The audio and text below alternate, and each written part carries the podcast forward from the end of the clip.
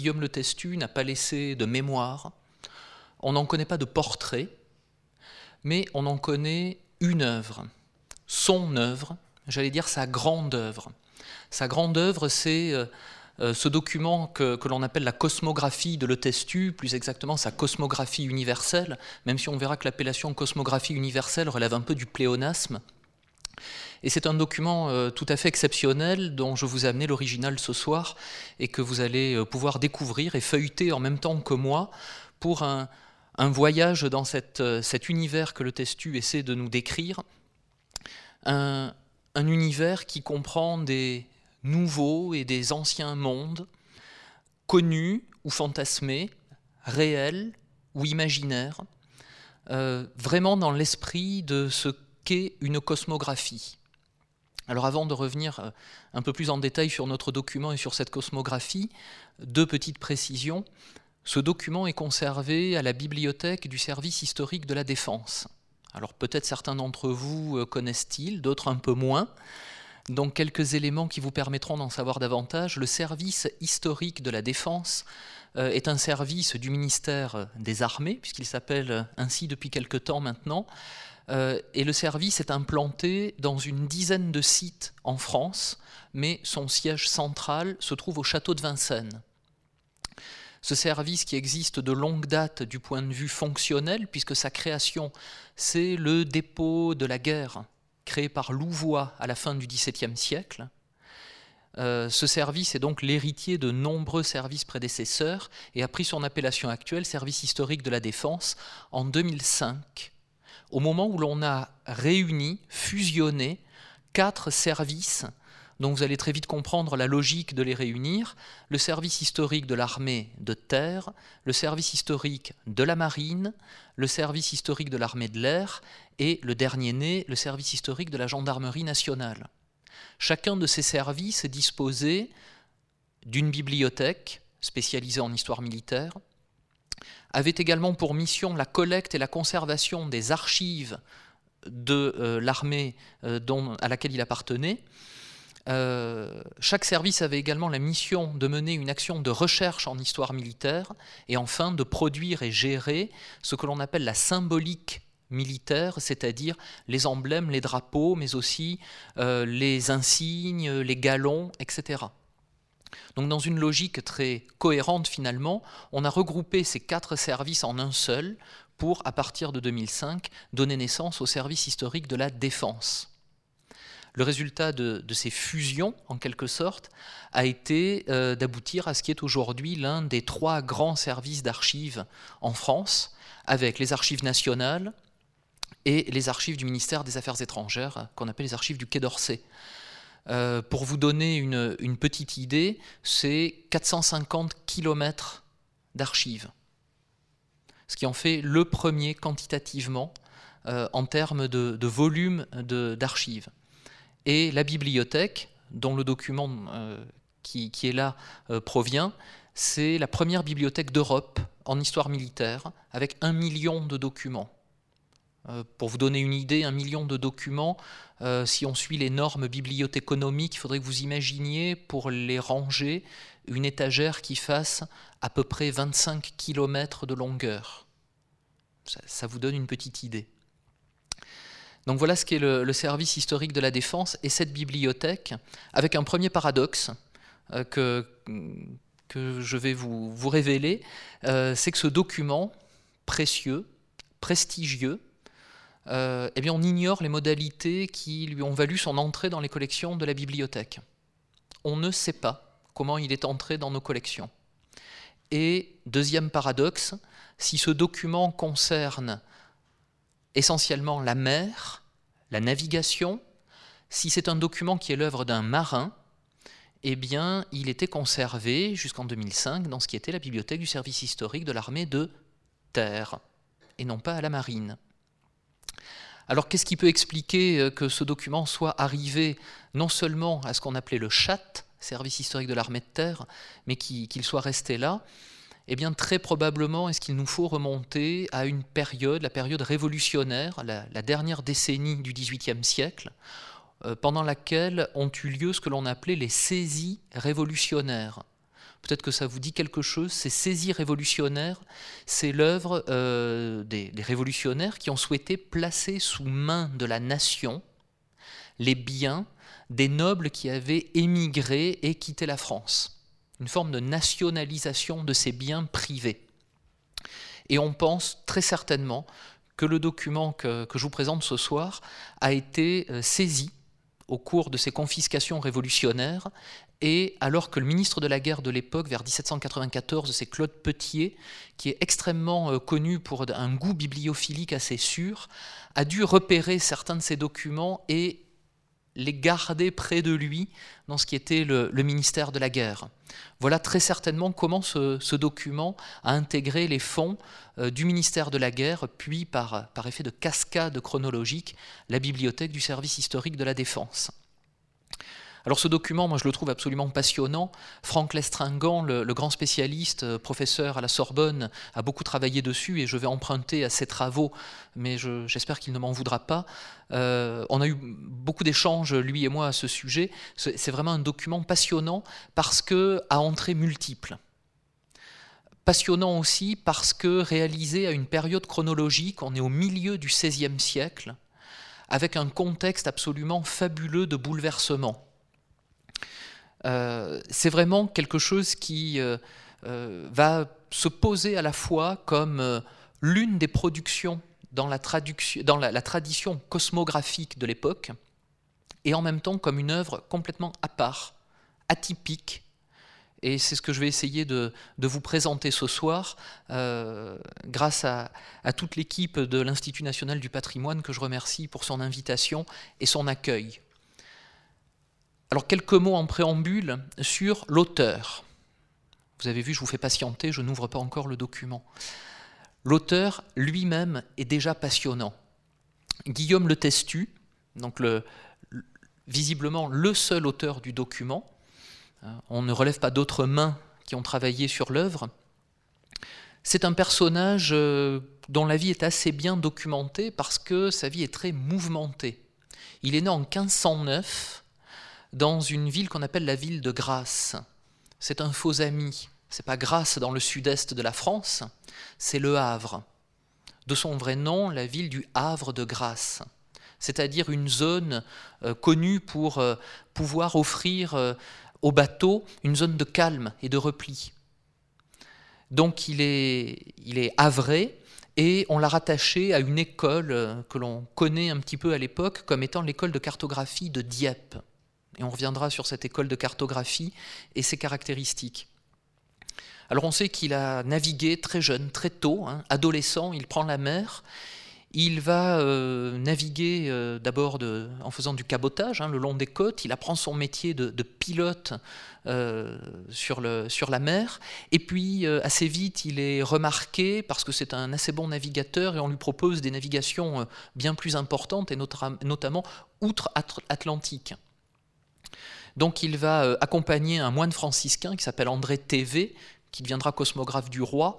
Euh, il va l'accompagner au Brésil dans les années 1550-1551, euh, parce que la France, à l'époque, souhaite eh bien, jouer un rôle en, Amérique du Sud et voir comment tirer profit de, ces nouvelles découvertes euh, si je caricature pour aller vite, la France ne veut, pas laisser le nouveau monde à l'Espagne et au Portugal. La France veut tirer aussi son épingle du jeu, et donc on va rechercher des bons pilotes, des bons navigateurs qui seraient capables de conduire des missions euh, jusqu'en Amérique du Sud.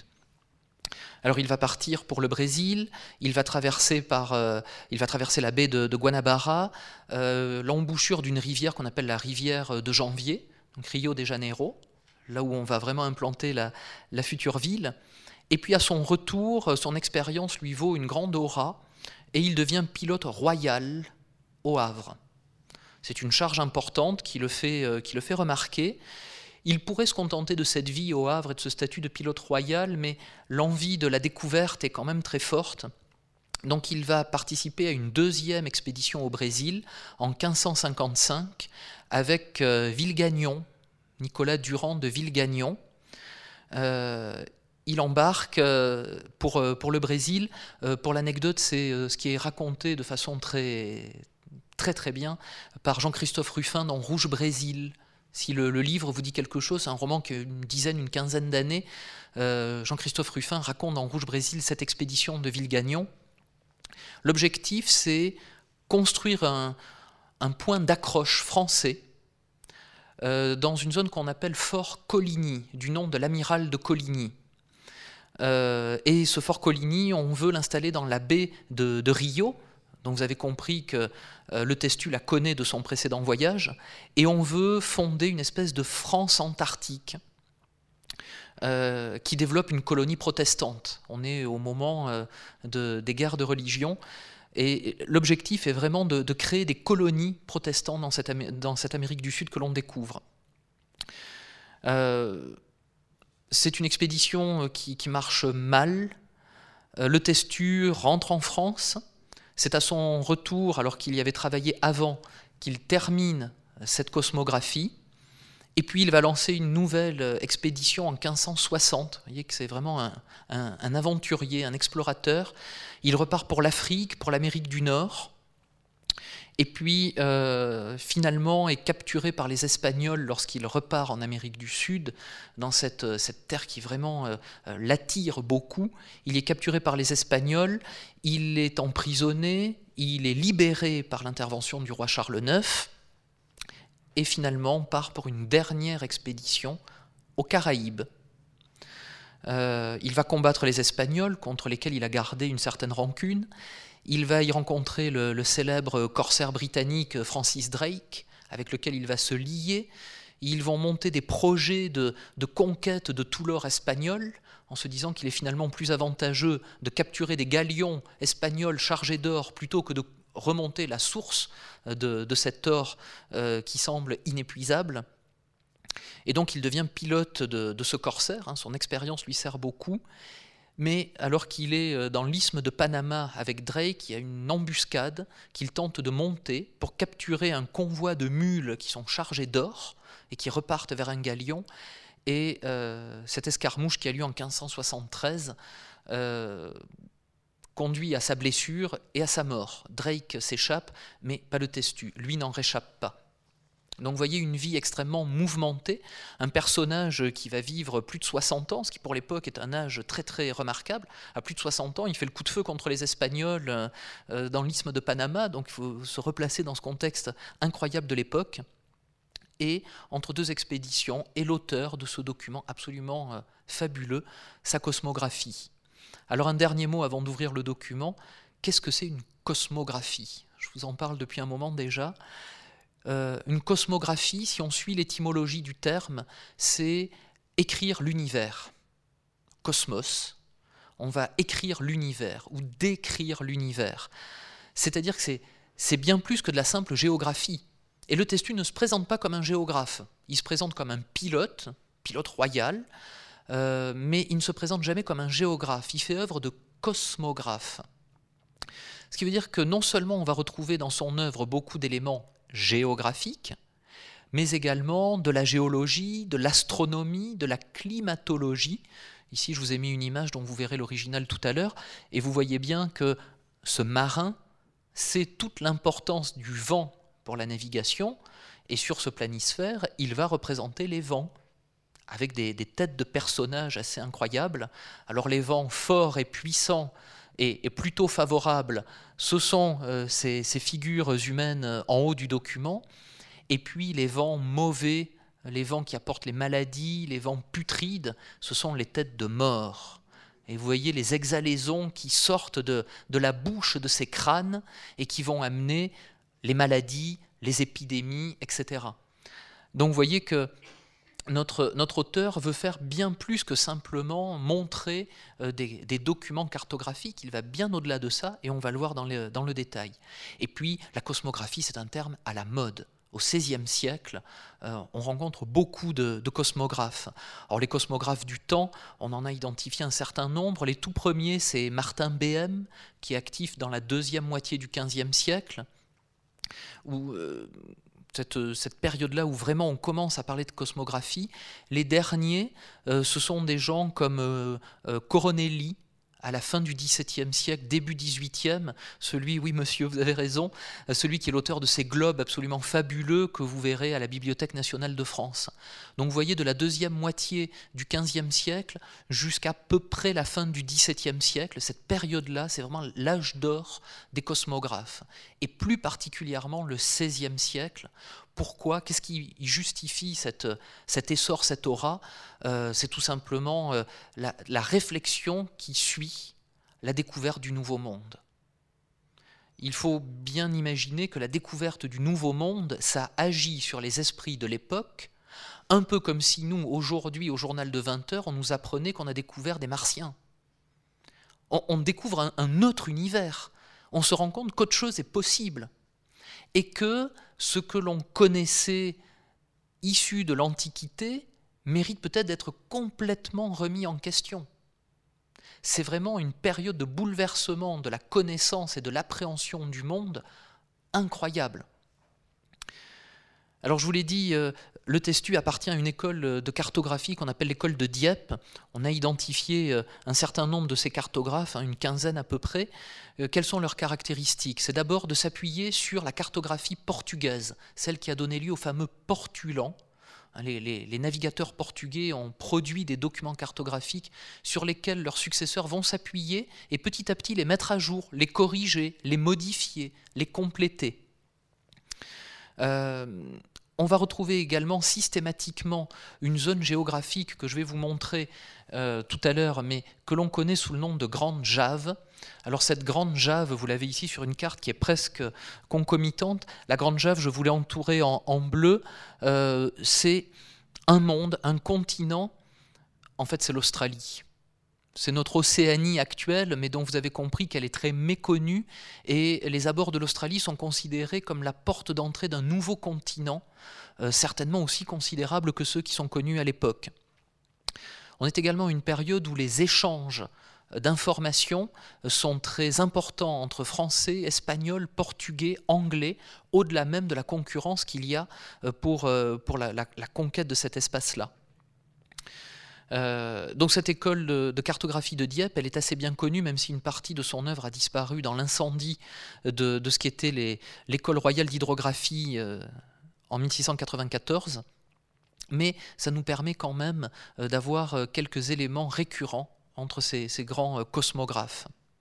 Enfin, quelques éléments qui sont utiles à la compréhension du contexte de la réalisation de l'œuvre de Le Testu. Euh, cette période charnière, on est vraiment au milieu du XVIe siècle.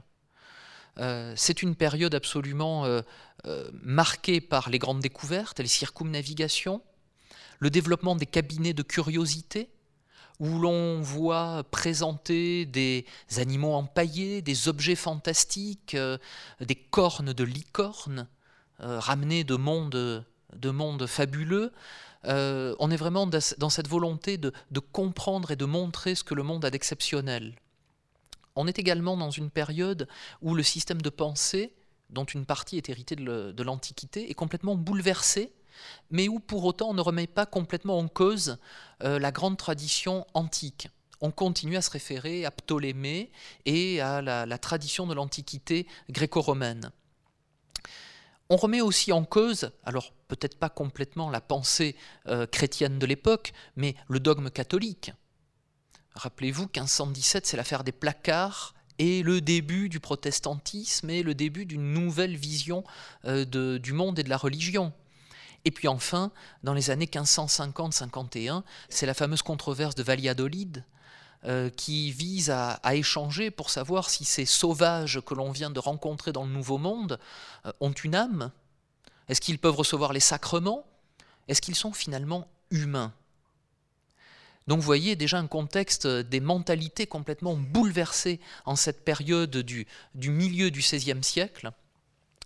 Euh, en sachant que euh, les Français se trouvent un petit peu en, retard, en retrait par rapport aux, efforts espagnols et portugais pour conquérir le, Nouveau Monde. Alors François Ier a complètement échoué dans ses démarches d'expansion vers l'Amérique, notamment du Sud, et son successeur Henri II veut réussir. Et l'amiral de Coligny, à qui l'ouvrage est dédié, va vraiment euh, insister pour que ces expéditions portent leurs fruits. Enfin, dernier bouleversement euh, qui n'est pas des moindres, même si aujourd'hui il nous semble évident, à cette époque-là, depuis un siècle à peu près, par convention, l'imprimerie existe. Et l'imprimerie, même si le document que je vous présente ce soir est manuscrit, c'est un bouleversement aussi important qu'Internet de nos jours. Ça permet de faire circuler beaucoup plus vite le savoir et puis de porter la controverse. Un auteur a publié, on va le contredire dans un ouvrage qui vient en contrepoint, etc.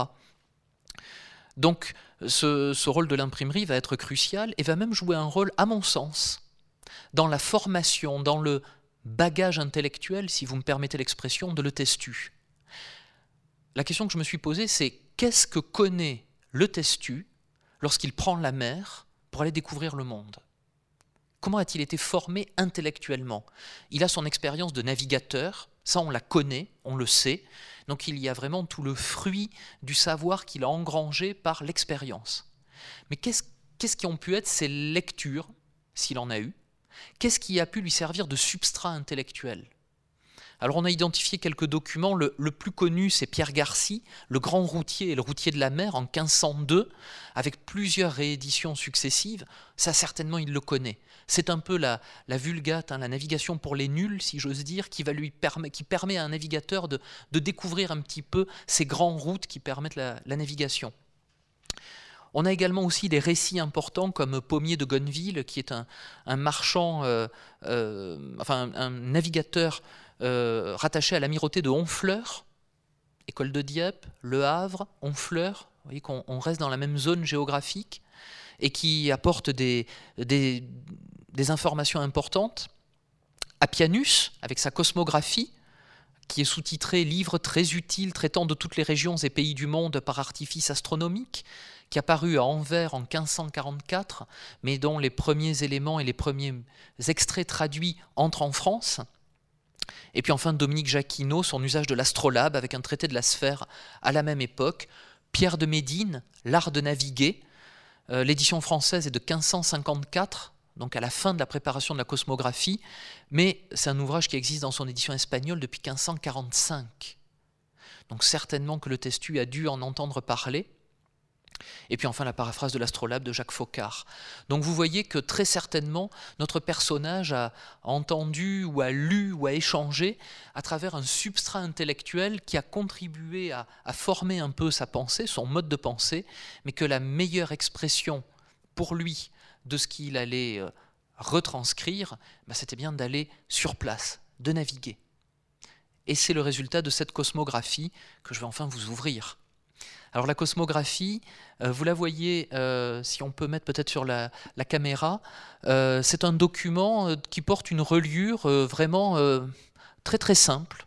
C'est un marocain, grenat, hein, on est un plein marocain, donc un cuir rouge, plutôt de bonne qualité, avec un bel encadrement doré. Ça n'est absolument pas une reliure de l'époque, c'est une reliure nettement postérieure, elle est certainement toute fin 17e ou début 18e. On ne sait pas comment le document était relié à l'origine. Euh, la reliure, ça connaît des modes, ça change, et les propriétaires successifs peuvent très bien changer la reliure d'un document si la précédente ne leur plaît pas. Donc là, on a une reliure qui n'est pas du tout, euh, pas du tout celle de l'époque, euh, mais par contre, l'intérieur, lui, est vraiment constitué des planches de l'époque. C'est ce que je vais vous présenter tout de suite.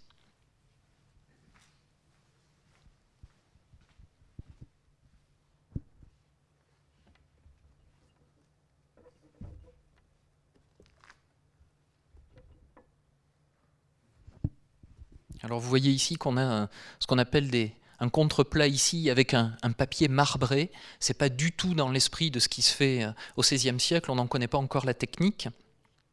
Et vous voyez un document qui est rédigé sur du papier, vous l'entendez peut-être, c'est un papier un peu lourd, un excellent papier fait de chiffon, c'est du papier de chiffon, donc de très bonne qualité, un papier d'origine euh, vraiment euh, très très bien fait.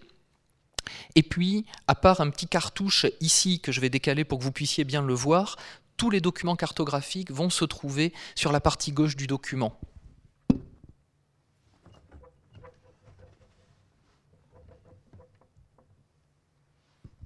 Alors vous voyez ici euh, la, partie, un, beau cartouche bien décoré qui est la présentation euh, de, ce document, la cosmographie universelle selon les navigateurs tant anciens que modernes, nous dit le testu. Et rien que ça dans le titre, c'est précieux. C'est-à-dire qu'il fait le lien, où il se veut le lien, entre la connaissance antique et puis les modernes, les nouvelles découvertes, ce que l'on doit au récit et à ces fameuses découvertes que l'on a faites. Alors vous voyez tout à fait en haut, en tête du cartouche, on a une vision un peu stylisée du roi de France avec sa bannière, et en dessous, entre deux tritons, euh, l'aigle couronné de Coligny, de l'amiral de Coligny, parce que l'ouvrage est placé sous la protection de l'amiral de Coligny. Et on va retrouver ce symbole de façon récurrente dans l'œuvre de Le Testu.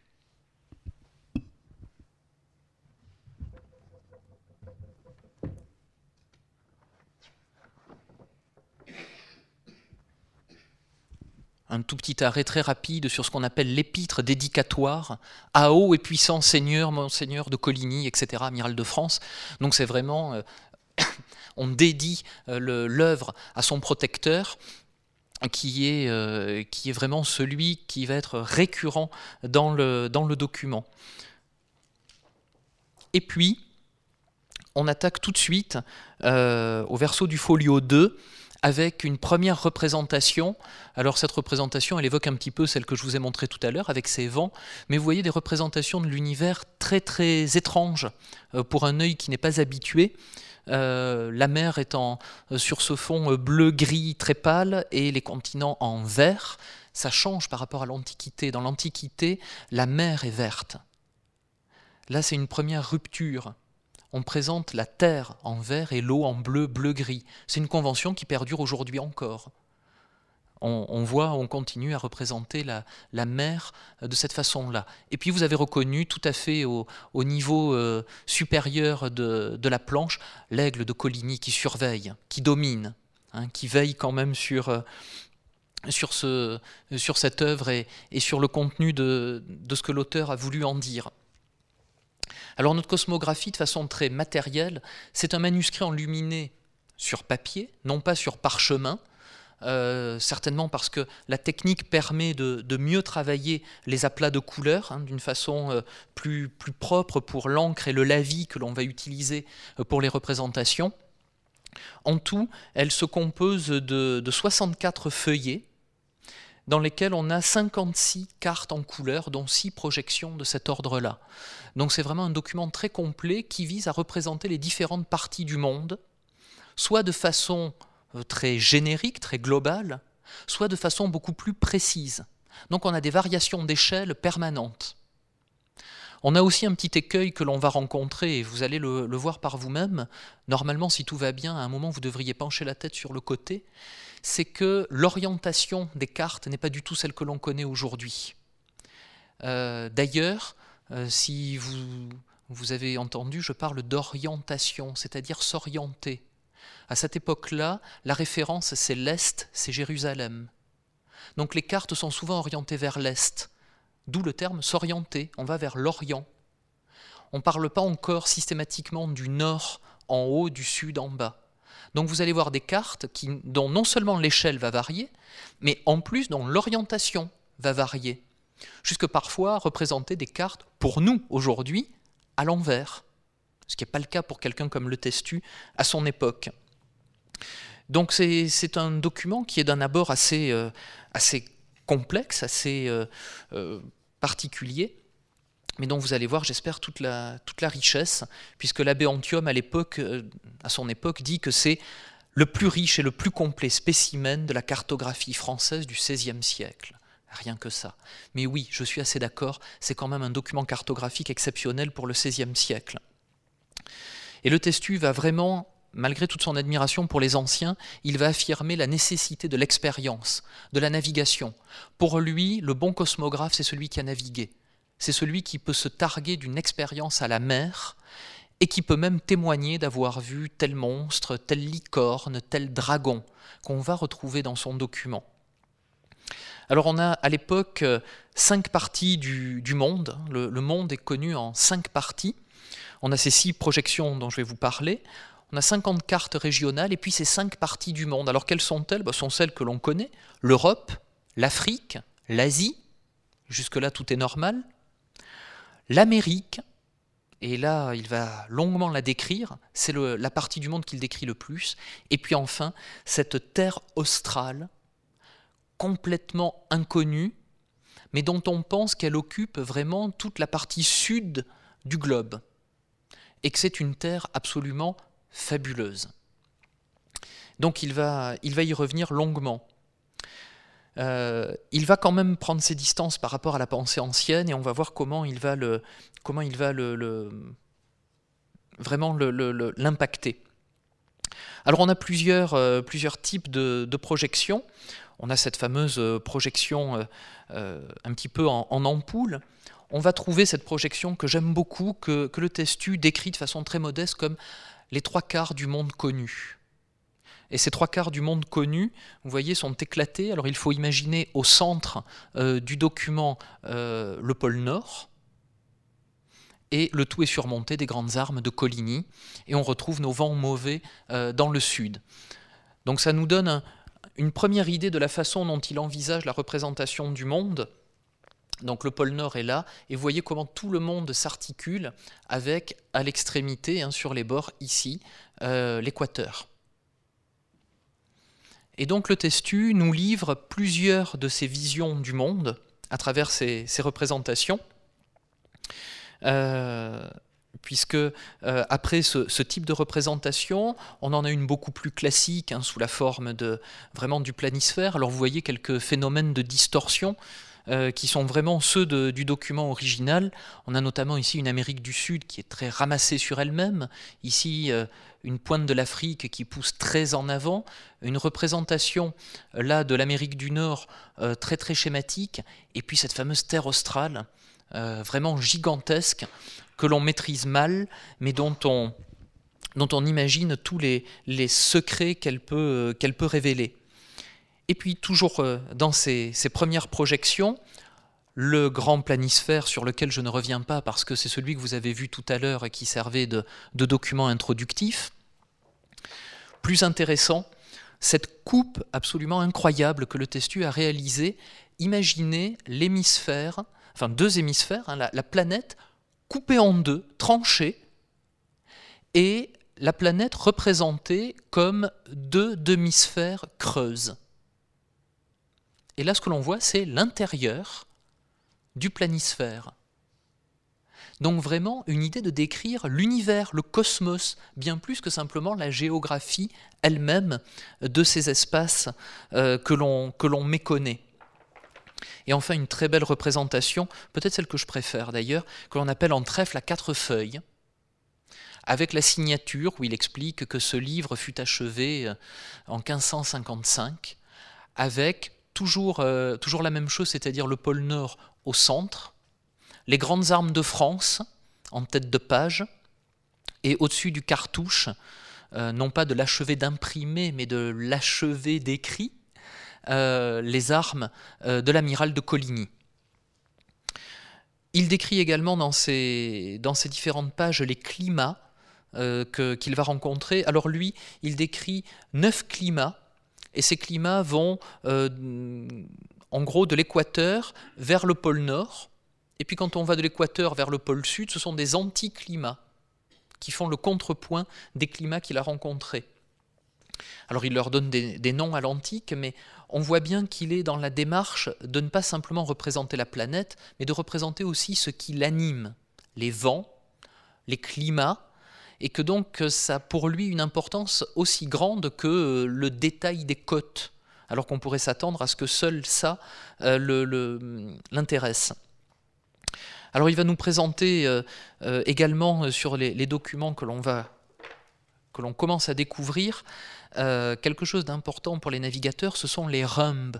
Les rhumbs, ce sont, c'est une mesure, une unité de mesure d'angle qui fait un 32e de la rose des vents. Et on voit bien que pour le navigateur, c'est quelque chose d'important. Et il va schématiser ces rhumbs avec ces lignes. Vous voyez des, lignes ici qui viennent traverser le, document un peu en tous sens. C'est ça les rhumbs qu'il va dessiner. Et qui ont pour, pour les navigateurs comme lui une grande, un grand rôle.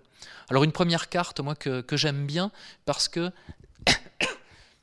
pardonnez-moi, c'est celle qui est parmi les plus perturbantes. Cette carte-là, euh, voilà, vous, avez le bon réflexe, il faut mettre la tête sur le côté. Un indice qui peut vous aider, normalement, dans chacune d'entre elles, sauf exception, le testu fait une très belle rose des vents, et le nord est toujours indiqué par la fleur de lys. Donc si vous voulez mieux vous repérer dans la carte, penchez la tête sur le côté droit, et là vous voyez se dessiner la France, la pointe bretonne, la péninsule ibérique, là on passe en Afrique du Nord, l'Angleterre, l'Irlande, et puis on traverse et on va jusqu'à la Terre-Neuve. Et évidemment, toujours dans ce symbole euh, de la mise sous protection, euh, ici, un très beau char tiré par des poissons fantastiques, alors qui évoque un petit peu, parce qu'on n'est pas loin de Terre-Neuve, qui évoque euh, de façon très stylisée, on est bien d'accord, mais la pêche à la morue, hein. on est déjà dans cette démarche économique, le char qui porte l'aigle triomphant euh, de, euh, de l'amiral de Coligny. On, voit bien que c'est pour lui une, carte, j'allais dire introductive, qui va marquer quelque chose d'important, c'est l'ouverture vers l'Atlantique. L'Atlantique ouvre et clôt le recueil. C'est-à-dire que c'est un peu pour lui le début et la fin, si tant est qu'une sphère, donc le monde, l'univers, est un début et une fin. Pour lui, le point marquant, c'est l'Atlantique. Et tout s'organise autour de cet océan qu'il connaît bien, vous l'avez compris, pour l'avoir traversé à plusieurs reprises. Donc on va, euh, on va retrouver comme ça euh, tout un, ensemble de cartes, et les premières sont consacrées à l'Europe, le monde le plus connu, donc du verso du folio 9 au 15, euh, voilà une image que l'on retrouve de temps en temps, notamment sur Internet, parce qu'elle montre ce que l'on connaît le mieux. Et alors, comme on le connaît peut-être le mieux, c'est ce que Guillaume Le Testu décrit le moins. Vous avez évidemment reconnu hein, l'Angleterre, la France, la péninsule ibérique, un tout petit morceau de, la Mauritanie qui, est, ici. Euh, donc c'est vraiment, j'allais dire, un petit peu le point de départ de l'œuvre et aussi le point de départ de Le Testu. On, part de l'Europe et à partir de là, on va découvrir le monde. Alors on va découvrir progressivement euh, les, différentes, euh, les, différentes, parties en remontant la, la, carte. le Grouland, c'est le Groenland, donc on va vers le nord de l'Europe, hein, on, continue à, remonter, euh, et là tout de suite on voit bien que on est quand même un peu moins sûr de, la connaissance de l'Europe, euh, de, cette Europe du Nord. Alors on la sait peuplée d'animaux euh, étranges, de poissons absolument euh, mystérieux, de mammifères marins incroyables, mais vous voyez que la description est vraiment très très modeste et on n'a pas par exemple de représentation d'êtres humains. Alors que quand on va avancer dans les cartes euh, successives, on va rencontrer des représentations humaines et on va en, rencontrer de très nombreuses. Ça va devenir quelque chose de récurrent. Donc on a, euh, on a là différentes cartes qui, se succèdent. Je vais un peu vite sur celles-ci parce que ce sont celles euh, sur lesquelles on parvient à identifier le mieux euh, les zones dans lesquelles on, se trouve. Voilà une très belle carte où l'on voit toute la, botte italienne, la Sardaigne, la Barbarie, la Corse et la Sicile avec un C. La, toponymie, hein, les noms, les appellations ne sont pas encore totalement normalisées. Et donc on, découvre comme ça cet univers que l'on croit plutôt bien connaître, et donc tout ce que l'on en représente, ce sont les grandes villes qui sont matérialisées par des petits clochers. Vous voyez que chacune des, villes sont matérialisées par ces ensembles de, clochers qui témoignent à la fois, bien évidemment, de, la pratique religieuse, mais aussi d'un monde connu, civilisé, chrétien. Alors que dès lors que l'on avance davantage dans notre document, on commence à changer un petit peu de, un perspective. euh, on, va, on va trouver des endroits, euh, très différents. Là, on a un focus sur euh, la Grèce et toute la partie de, l'Europe centrale. Donc, vous voyez qu'elle est encore assez mal décrite. On parle de la Dacie, mais c'est encore assez mal décrit. Par contre, les îles grecques, les îles de la mer Égée ont été bien, bien étudiées par les navigateurs portugais et le Testu est, attentif à cette, cette description parce que lui a connu la navigation côtière d'île en île et donc il sait tout le poids et toute l'importance qu'ont euh, ces, informations. Alors là, un espace un peu plus, euh, un peu plus étonnant, un peu plus euh, méconnu peut-être, autour de la mer Euxine, c'est-à-dire le pont Euxin des, des anciens dans l'Antiquité. le pont Euxin, c'est la mer Noire. Et donc là, on est autour de, la mer Noire avec la mer d'Azov qui est tout à fait, euh, tout à fait dans le haut de, la carte. Et vous voyez que là aussi, euh, on, méconnaît l'intérieur des terres. On a du mal, euh, avec Guillaume le Testu, à décrire l'intérieur de ces terres, mais qu'on n'imagine pas très différent de ce que l'on sait du reste de l'Europe. Alors que dès lors que l'on va avancer et qu'on passe à la description de l'Afrique, eh bien là, on commence à rentrer dans de nouveaux mondes. Et euh, ces mondes, on les voit tout de suite, immédiatement, beaucoup plus peuplés. Alors même si on reste très proche d'une description qui en gros est celle de Ptolémée, donc du deuxième siècle après Jésus-Christ, on est 13 siècles plus tard, on continue à se référer à Ptolémée, on a quand même des, choses très très, euh, très différentes euh, et surtout euh, le, poids d'un imaginaire où les récits se répondent avec parfois une forme de surenchère et des descriptions très affirmatives d'animaux dont je vous laisse apprécier l'originalité. on en connaît certains que l'on décrit assez bien, et puis d'autres qui relèvent davantage de, cet imaginaire euh, euh, vraiment euh, rêvé, de cette Afrique que l'on imagine comme une zone riche, à la faune abondante, et où on va rencontrer des animaux absolument fabuleux. Alors on a comme ça une, succession de, pages, puisque l'Afrique est quand même décrite sur un, bon nombre de, cartes. Alors voilà un parfait exemple de carte qui n'est pas orientée, telle qu'on la, penserait, euh, telle qu'on la penserait dans notre conception contemporaine, euh, puisque si vous penchez la tête sur le côté, vous retrouvez ici euh, l'Italie et donc une partie du nord de l'Afrique, avec ces, princes d'Afrique qui règnent sur des royaumes qui sont représentés alors non plus par des clochers, mais des, fortins qui, qui, jalonnent le, paysage et l'espace africain. Euh, et qui, laisse à penser euh, toutes les civilisations que l'on peut rencontrer dans cet espace méconnu. Alors là, un très très bel, bel exemple qui est au, verso d'un folio absolument magnifique. là, on amorce la, descente vers le golfe de Guinée et on a une, euh, représentation assez, euh, assez euh, magnifique, alors non seulement de ces peuples noirs, tribaux, que l'on va représenter systématiquement de façon très belliqueuse. Chaque fois qu'on les voit représenter, ces peuples, ce sont des sauvages, donc ils se battent toujours armés d'arcs, de flèches, de lances, et dans des, situations de combat. Et puis un bateau, à l'envers euh, pour perturber un petit peu le, regard du, lecteur, malgré la présence, encore une fois, de la rose des vents, qui nous aide à retrouver un petit peu euh, notre chemin dans, la description de, de Le Testu. Là, on continue toujours à longer les côtes africaines. On a une, une population euh, à la fois humaine, mais aussi un bestiaire euh, qui, est, qui, est, qui est très important.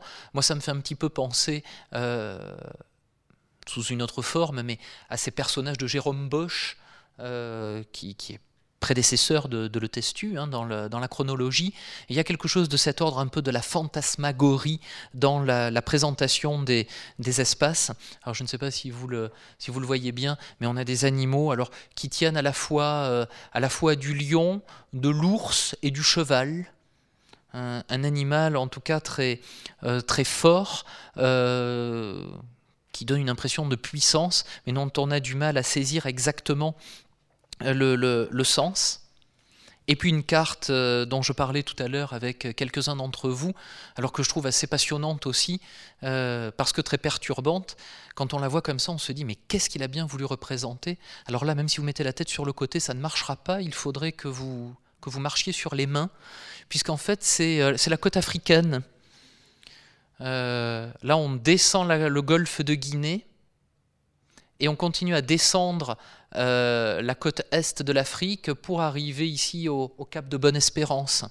Donc imaginez l'Afrique à l'envers euh, dans, la, représentation de, de l'Etestu, avec ce, vraiment une, une, représentation très étonnante. Et puis, vous allez me dire que ça faisait longtemps qu'on ne l'avait pas retrouvé, le char glorieux de l'amiral de Coligny, donc de cet aigle couronné, qui est tiré par les animaux absolument euh, fabuleux qui peuplent, peuplent cet océan euh, incroyable. Et là, vous le voyez bien, c'est intéressant parce que sur cette carte, c'est très présent. On a une description très très précise à l'encre rouge à chaque fois des noms des, espaces côtiers qui ont été identifiés. Et vous voyez qu'ils sont vraiment très très serrés, un peu en, en dents de peigne comme on les, décrit, c'est-à-dire que vraiment la côte est bien connue, bien décrite, mais par contre, dès qu'on s'aventure à l'intérieur du continent, c'est beaucoup moins net. Enfin là, on arrive dans la partie d'Afrique subsaharienne, qui elle aussi euh, est, assez, euh, euh, méconnue, avec une, mention sur le, commencement. ici, on, a une mention qui nous parle du commencement de la mer de l'Inde orientale, c'est-à-dire de l'océan Indien. Mais on voit sur le, sud de l'Afrique, alors là vraiment euh, tous, les, tous les fantasmes projetés avec euh, des animaux fabuleux, des dragons ailés, euh, avec euh, encore une fois ce bestiaire euh, que l'on identifie et dont on, dont on porte le, discours. C'est-à-dire que lorsqu'un premier des, cosmographes a parlé de la présence de dragons en Afrique, son successeur a évidemment parlé de la présence des dragons en Afrique, et ainsi de suite. Et donc on a ce, ce maintien d'une forme de, de, tradition un peu presque, presque magique, presque fantasmagorique. Et puis enfin, quand on, arrive au terme de la description de l'Afrique, euh, on y arrive, alors là encore avec euh, des, choses qui, sont, euh, qui peuvent nous paraître étranges. Là on est sur la façade, vraiment la façade est de l'Afrique, donc de ce qui pourrait correspondre à, des zones aujourd'hui bien connues autour de, l'Éthiopie, de l'Érythrée, etc. Et pour autant, les personnages que l'on y voit ont quand même un morphotype très, très européen. En tout cas, ils sont représentés blancs de peau. Euh, donc voilà, on voit bien que ce n'est pas un espace euh, sur lequel le testu a été vérifié de lui-même euh, quels étaient ses habitants. Et puis ici, une grande île qu'on appelle l'île Saint-Laurent à l'époque, et vous en doutez, vous l'avez compris, c'est Madagascar que, le testu a, représenté. Euh, Madagascar, on va la retrouver sur une autre et la dernière carte de l'Afrique, qui est un peu moins achevée que, les autres. Euh, que les, autres cartes, avec quelque chose qui fait rêver les navigateurs à l'époque, c'est cette île euh, qui est au, nord de Madagascar, c'est Zanzibar. Euh, que, que, l'on a représenté avec ces géants, donc deux personnages sur Zanzibar qui sont euh, à tous les deux presque aussi grands euh, que, que l'île elle-même. Alors là, c'est une, une reprise de Marco Polo. Marco Polo affirme que l'île est peuplée de géants. Donc le testu le croit, parce que c'est comme lui un aventurier et que si Marco Polo le dit, c'est qu'il l'a vu, et donc le testu remet l'information sur son, sur son document cartographique. Et puis on change de, continent sans, sans être prévenu. On poursuit cette déambulation et on quitte l'Afrique de façon assez logique en passant euh, vers une zone alors que, que vous reconnaissez peut-être, je, ne sais pas si elle vous parle ou pas, là on est plutôt bien orienté pour la reconnaître. Euh, en fait on est dans la péninsule arabique, avec euh, d'un côté ici la mer Rouge ici le golfe Persique, et ici toute la péninsule arabique, alors que l'on représente comme une péninsule extrêmement euh, verdoyante, on est loin de l'Arabie pétrée, c'est-à-dire celle des, pierres. on est dans une Arabie riche et, vraiment très, très verdoyante, où passent des, des convois de, marchands, tout à fait dans le, dans le haut de la représentation. Donc une zone, une zone que l'on euh, que l'on imagine extrêmement, euh, extrêmement riche. Et puis là, je vais juste légèrement décaler le document pour que vous le voyez mieux, quelque chose d'assez formidable.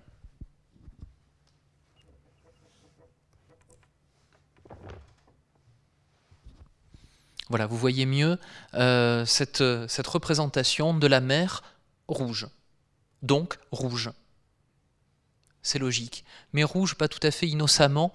Vous voyez ici, au centre de la mer Rouge, des individus qui, qui sont euh, en train de se noyer, qui crient. Euh, c'est en fait l'armée de Pharaon qui vient d'être défaite. Et le peuple hébreu qui vient de franchir la mer Rouge, avec ici sur le cheval blanc un personnage cornu qui porte un bâton, c'est Moïse. Et Moïse est en train de guider euh, le, peuple, le peuple juif vers la Chaldée, etc. Et c'est l'une des caractéristiques euh, de l'œuvre des cosmographes, c'est que les cosmographes vont faire, euh, si j'ose dire, vont faire représenter de façon concomitante sur le même document cartographique des événements complètement différents. Donc vous pouvez avoir sur une carte Moïse et Marco Polo c'est pas du tout gênant, ils se croisent entre eux et, euh, ils peuvent, euh, ils peuvent euh, sans problème cohabiter sur le document. de la même façon, on va retrouver des épisodes bibliques, bien évidemment, dès lors que l'on va parler de, de l'Asie. Alors là, c'est l'influence d'Alexandre le Grand qui va aussi beaucoup jouer dans l'œuvre de, de Le Testu. Et on voit bien comment, euh, euh, comment euh, il va superposer l'ensemble de ces éléments dans une description de l'Asie où il va mêler la mythologie antique, la culture chrétienne, l'histoire, la culture hébraïque. C'est vraiment une forme de syncrétisme en quelque sorte. Et ça en fait parmi les pages les, les plus intéressantes, à, mon avis, de ce document. Alors là, encore un petit effort d'imagination pour euh, vous repositionner dans le document. Euh, ce que vous voyez qui peut vous aider ici, euh, ça, c'est la Turquie.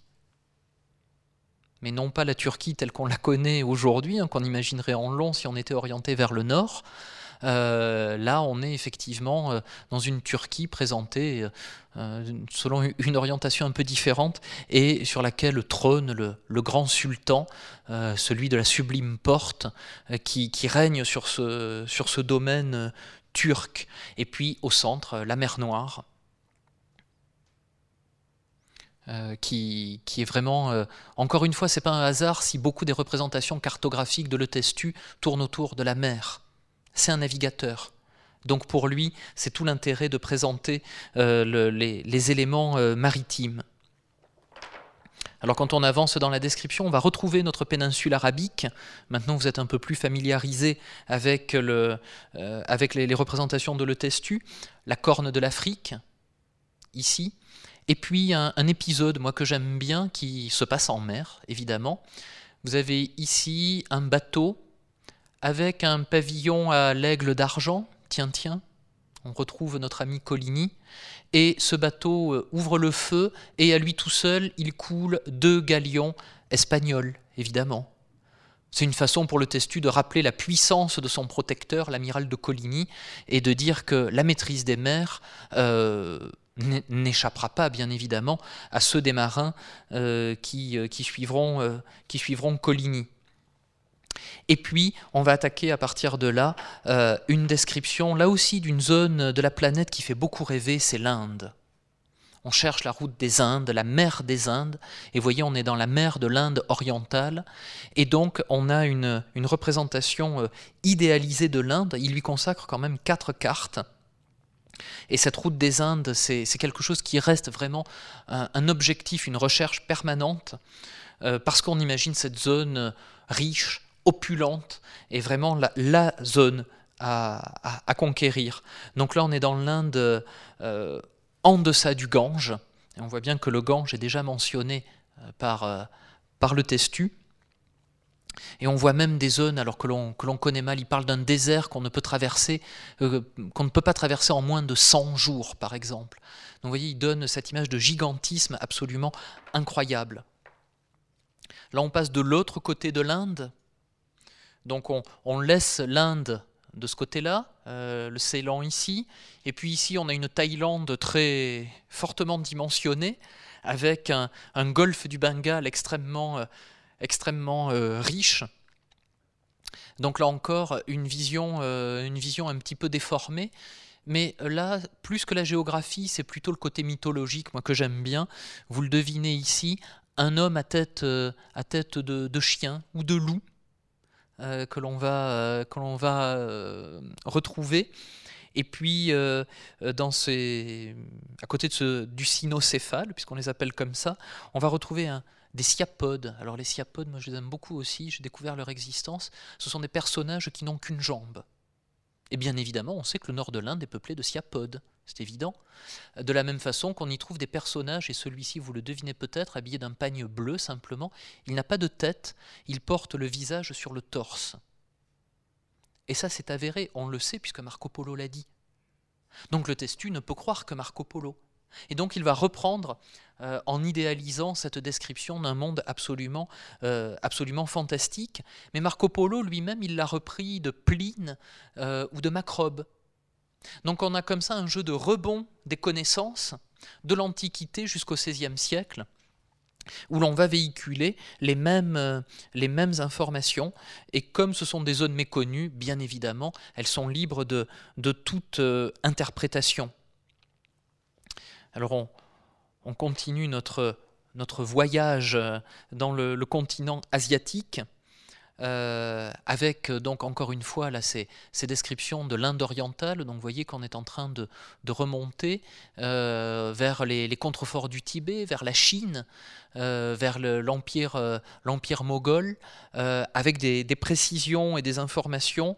On a le grand, le grand Khan qui est représenté, et puis des informations où on nous dit, alors vous, vous pouvez peut-être pas le lire, mais on nous met ici une petite mention. Le testu nous dit ici, de façon très, très laconique, le peuple de cette terre est mahométan et idolâtre. On a une, petite information euh, géographique très, euh, claire, euh, mais vous voyez qu'il va truffer comme ça, alors évidemment je ne vous les décris pas tous, mais il va truffer toutes ces descriptions de petits commentaires de, cet ordre-là. Alors là, on est dans une zone aussi qui l'intéresse beaucoup, c'est la mer de l'Inde orientale et des Moluques. À, l'époque, on est persuadé que l'océan Indien est une mer fermée. C'est une espèce de super Méditerranée. Et donc on représente euh, l'océan Indien très bordé euh, de, côtes, et notamment de cette petite Jave qui borde elle-même la grande Jave que l'on va, euh, va, retrouver un petit peu plus loin. Et justement, cette, cette grande Jave, cette, elle ouvre en fait la porte vers la terre australe.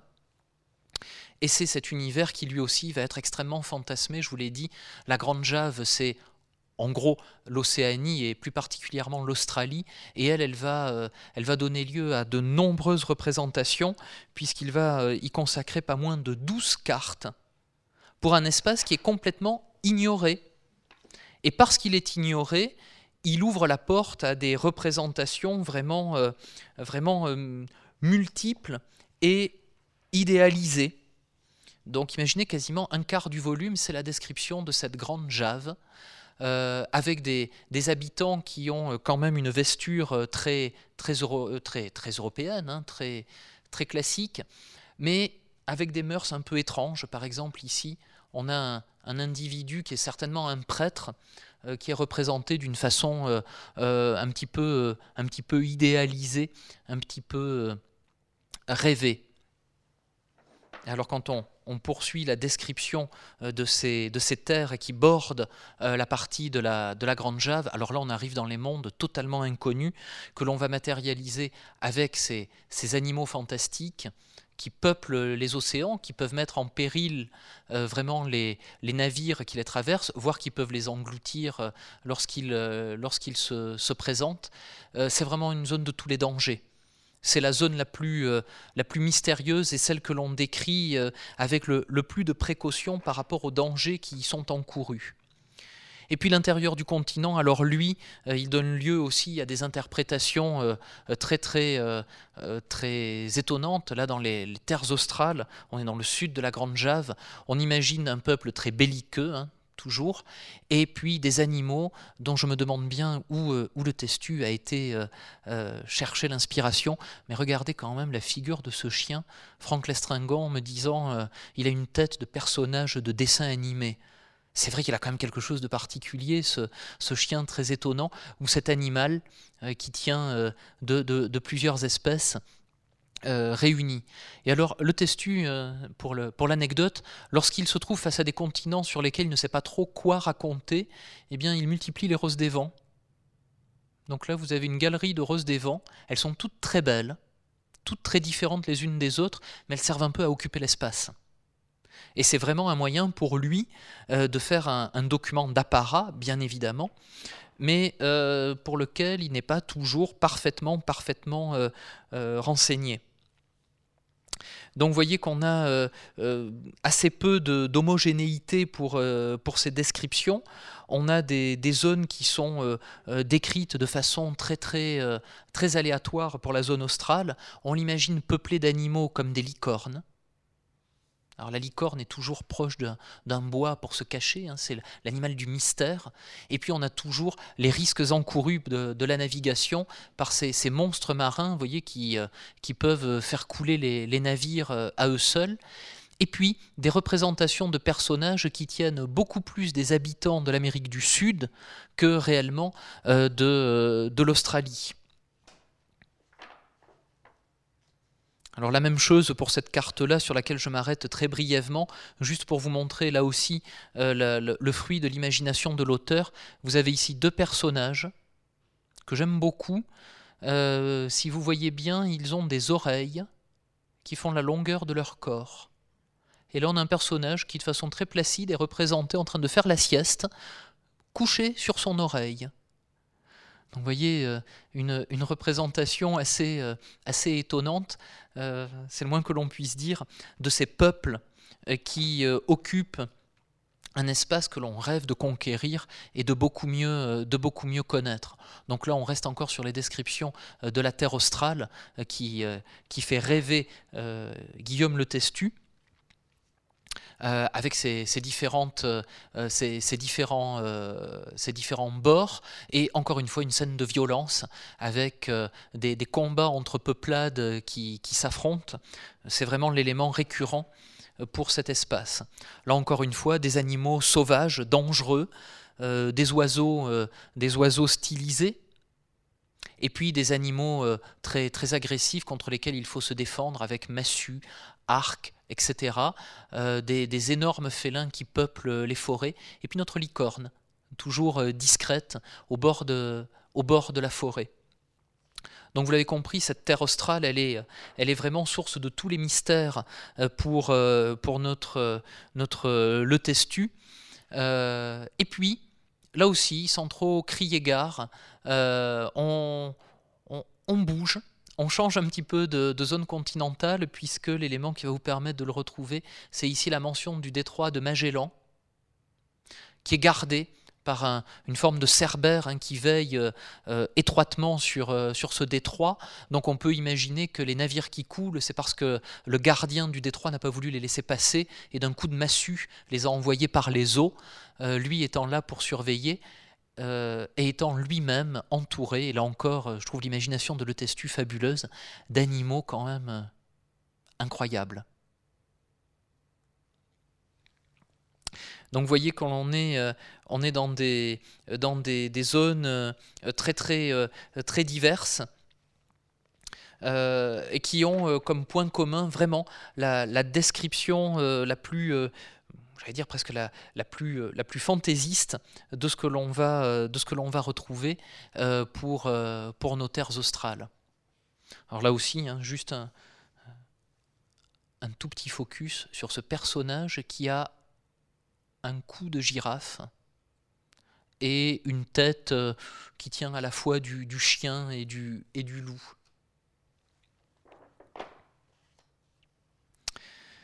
Donc là, on, poursuit encore notre, notre navigation. On serait, pour vous situer ici, sur la côte est de l'Australie, à peu près. donc avec la, Nouvelle-Zélande qui, jouxte la côte australienne.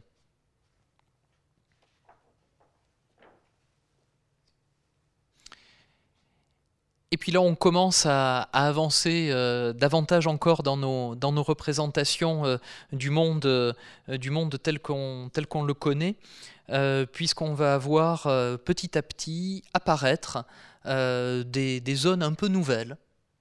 On est en train de traverser les mers et on va aboutir dans des zones qui, font trembler.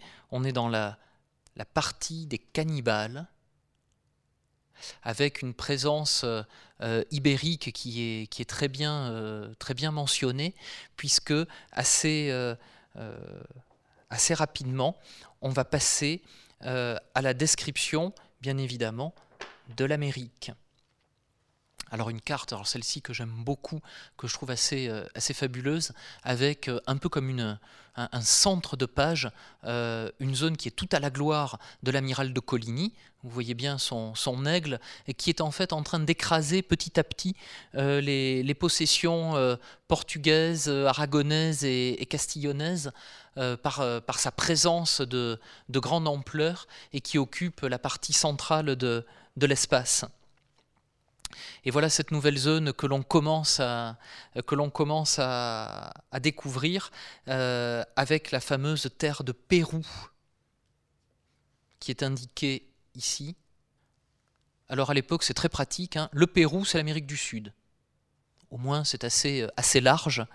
On a le Pérou et puis ici l'Espagne nouvelle cette nouvelle Espagne, en fait, ce sont, euh, euh, ce sont les, îles euh, qui sont au large des Caraïbes. Donc, en fait, on va retrouver Cuba, la République dominicaine, Cuba qui s'appelle île de la Coube et qui tire son nom donc de, cette fameuse île de la Coube, avec des éléments là aussi que j'aime beaucoup dans la représentation des, de la faune. Vous avez ici une, une raie qu'on reconnaît assez bien avec sa longue queue, mais qui porte un double rostre denté, un peu comme les, poissons requins, vous savez, comme les, requins euh.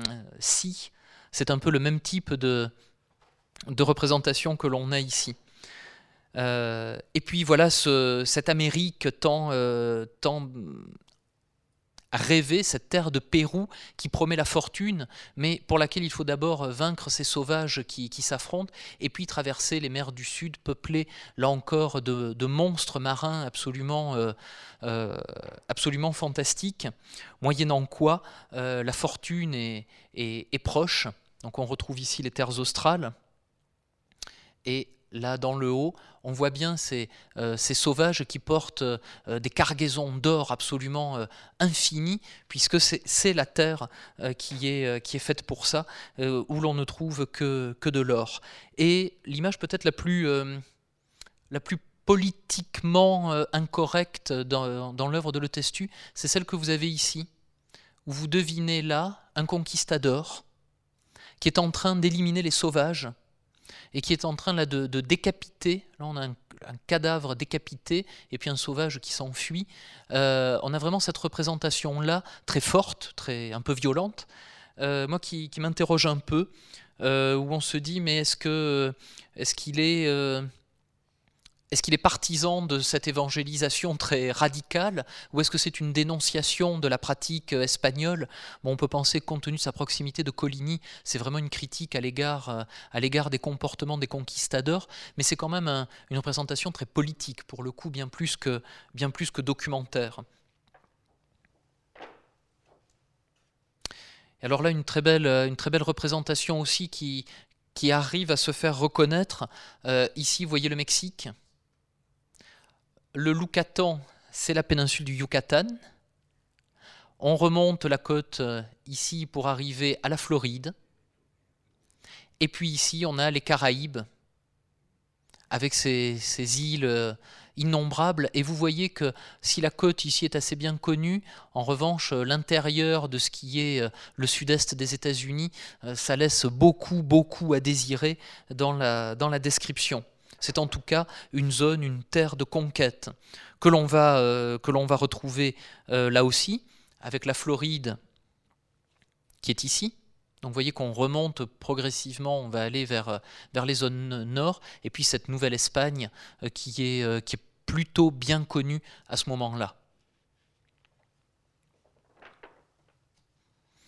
Alors là, une représentation aussi qui est très politique, mais un peu plus polissée. Vous avez l'aigle bicéphale et, triomphante des, royaumes de, euh, de, Castille, d'Aragon, de Navarre. Donc c'est l'Espagne triomphante euh, qui, domine absolument, avec toutes les ressources que l'on peut tirer du nouveau continent, le travail des métaux précieux, euh, peut-être une idée de l'esclavagisme déjà, et puis ce personnage, cette confrontation absolument fabuleuse entre un personnage euh, qui fait très, très européen peut-être, et un, homme noir euh, habillé d'une façon assez étonnante, hein, avec juste au corps, avec euh, une culotte très, très européenne. On est vraiment dans la rencontre des mondes. Alors là, on arrive dans une, une, représentation qui est plus euh, une sorte de, changement d'échelle, euh, puisqu'on a des, euh, des zones qui sont un peu moins connues, mais qui sont représentées comme très verdoyantes, où on voit bien que les cultures poussent très bien. On est sur une terre vivrière, nourricière. Cette terre d'Amérique est vraiment présentée comme une ressource absolument fabuleuse. Et c'est ce qu'on retrouve ici, avec une scène moi, que j'aime bien, euh, là aussi pour son côté un peu iconoclaste. Euh, alors la représentation est vraiment euh, très très imaginaire, puisqu'on va de la Floride jusqu'au Pacifique. Mais sur le chemin, on rencontre un chasseur. Vous voyez avec son arc, il tire sur un, un, un animal, et si vous regardez bien, à ses pieds, il porte des raquettes, comme, comme on utilise pour marcher dans la neige. Euh, sauf qu'il est simplement vêtu d'un pagne. Donc j'avoue que l'assortiment pagne et raquette, c'est quand même assez, euh, assez surprenant. Et puis cette faune toujours, euh, toujours présente, toujours mystérieuse, qui intrigue le testu quand même. Hein. quand on voit bien que c'est assez récurrent chez lui, cette, cette représentation. Et on va la retrouver encore plus loin, juste à la page suivante, puisqu'on est là au niveau de la description du Canada on va arriver vers le Labrador, et puis on y rencontre euh, un dragon. Euh, dans cette zone très très euh, très méconnue parce que si on connaît bien la, côte, l'intérieur du continent, lui est beaucoup moins connu. Donc vous voyez une image de, l'Amérique pour le moins surprenante, qui est la même dans les descriptions des dernières côtes qu'il présente, avant de conclure son ouvrage sur quand même un rappel, c'est un marin, une rose des vents, sur laquelle vous voyez justement nos fameux rhumbs qui s'entrecroisent et qui euh, permettent d'obtenir les, zones de navigation. Alors en conclusion, juste quelques mots euh, de, ce, voyage. Euh, vous voyez, on a vraiment une vision du monde qui est très propre, très particulière. Jamais il ne garantit que ce qu'il donne à voir est une vérité. Jamais il ne l'affirme il donne une représentation. C'est sa cosmographie. Et euh, il, euh, il, le dit bien quand il va décrire la petite et la grande Jave, ce fameux euh, continent incroyable. Il dit lui-même Ce que j'en ai marqué et dépeint n'est que par imagination. Il y a une forme d'honnêteté quand même intellectuelle de la part de notre navigateur. Autant certaines zones il les décrit de façon affirmée, autant d'autres il, il, se montre quand même beaucoup plus prudent et c'est d'ailleurs ce qui est assez touchant, moi je trouve, chez ce personnage, c'est l'ambivalence entre la prudence du marin, mais la témérité de, l'explorateur finalement, de l'homme d'aventure, et en même temps l'imagination absolument incroyable du cosmographe. Il s'en donne à cœur joie. Euh, d'ailleurs, les, animaux fantastiques qu'il représente, les peuples qu'il cite, les géants, les Amazones, euh, les Siapodes, etc., c'est quand même quelque chose d'incroyable, avec une représentation qui varie entre le Jardin d'Éden et, euh, et, vraiment du Jérôme Bosch. On est vraiment dans ces univers très fantasmés, très idéalisés. Et, en conclusion, je vous livre la, phrase de Franck Lestringant qui, euh, qui, dit, parlait à propos de cette œuvre d'un précipité de l'imaginaire des lointains. Et je suis, je suis évidemment très d'accord avec lui, et, je suis surtout heureux peut-être de vous avoir rapproché euh, de façon un peu longue peut-être, mais de cet univers des lointains, loin dans le temps, loin dans l'espace, euh, mais quand même ce tour de, du monde euh, à cinq siècles d'intervalle dans l'imaginaire de Le Testu, c'est quand même un, un voyage que j'étais particulièrement heureux de partager avec vous ce soir. Je vous remercie.